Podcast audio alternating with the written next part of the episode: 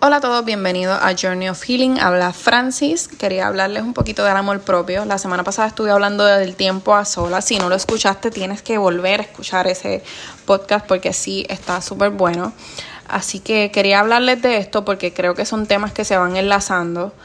Y la palabra nos dice que amemos a nuestro prójimo como a nosotros mismos. Pero cómo logramos amarnos a nosotros mismos, ¿verdad? Porque muchas veces se nos hace súper fácil amar a otros, darle cartas, eh, darle detalles, conocerlo, pero cómo yo me amo a mí misma, cómo yo tengo esos detalles conmigo misma, cómo yo tengo ese espacio, porque es algo que normalmente no se habla y es sería un poquito raro, ¿verdad?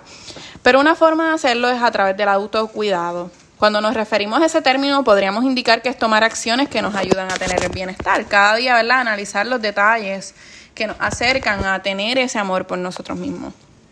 Para lograr tener autocuidado es importante y necesario conocernos, porque si no nos conocemos, ¿cómo, cómo vamos a llevar a cabo eso? Cuando tú quieres una persona y la cuidas, la cuidas sabiendo esta persona le gusta esto, esta persona no le gusta esto, no, no debería hacer esta cosa para no agradarle, le gustan los chocolates, déjame comprarle un chocolate. Así que es el mismo proceso para nosotros, es saber qué nos llena, qué nos recarga, qué nos drena, ¿verdad? La forma en que deseamos recibir el amor, eh, que está lo que sería los cinco lenguajes de amor de Gary Vee. Les recomiendo que, que saquen un espacio y hagan el, examen porque eso les ayudaría mucho a entender el tipo de relación que tienen.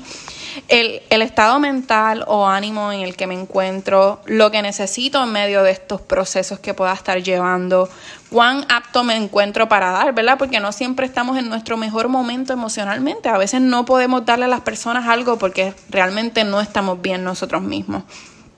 Cuánto estoy apto para recibir, porque muchos queremos recibir, pero realmente sé recibir o he aprendido a recibir qué emociones tengo, aceptar mis emociones. Y cómo acepto esas emociones, entender, mira, estoy triste por esta situación y es normal que yo me sienta así, aunque muchos puedan decir que esté exagerando o que no, pero es como yo lo siento y es importante que yo lo sienta.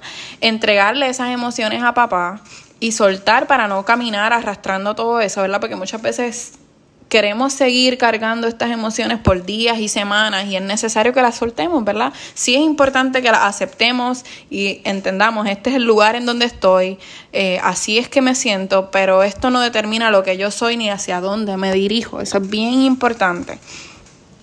Eh, de esa forma, ¿verdad? Conociendo todas estas, estas cosas, podemos establecer límites y tomar decisiones y, ¿verdad? y llevarlas a cabo a través de acciones que nos lleven a tener una estabilidad emocional y mental llegando al autocuidado. No quiere decir que vayas a ser perfecto, porque va a haber momentos en que por más que te conozcas, por más que tomes eh, medidas preventivas, por más que hagas algo, eh, ¿verdad? Va a estar fuera de nuestras manos porque son emociones y muchas veces no es algo que podamos controlar del todo, sino podemos saber cómo hacer para que no nos afecten a nosotros ni afecten a otros.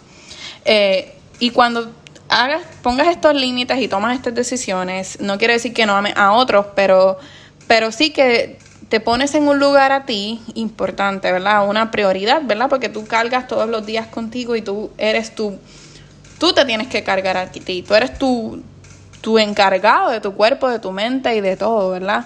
Eh, y es importante, ¿verdad? Para que sepamos hasta dónde puedo compartir con tal persona, o con tales personas, cuándo saber que me debo retirar para no lastimar, no herir o simplemente comunicar dónde estás ubicado, ¿verdad? Hacer a las personas partes del proceso para que te puedan entender, para que te puedan también brindar herramientas, para que te puedan apoyar en el proceso y eso es bien importante. ¿Verdad? Así que esto es parte del autocuidado, es conocernos, saber dónde estoy, lo que siento y lo que no, y lo que debo mejorar, lo que debo cuidar, qué debo yo, qué medidas debo yo tomar para mantenerme bien, para mi paz mental, para mi salud emocional y explicárselo a las personas que estén cerca de mí para que lo puedan entender y hacerlos parte del proceso, aunque se nos haga muchas veces difícil. Así que quería hablarles un poquito de lo que es el amor propio, espero que eh, les haya servido, les haya sido útil, eh, de tener alguna duda o pregunta. Ya saben que me pueden escribir a través de las redes sociales. Si quieren que hablen de un tema en particular, también. Un abrazo.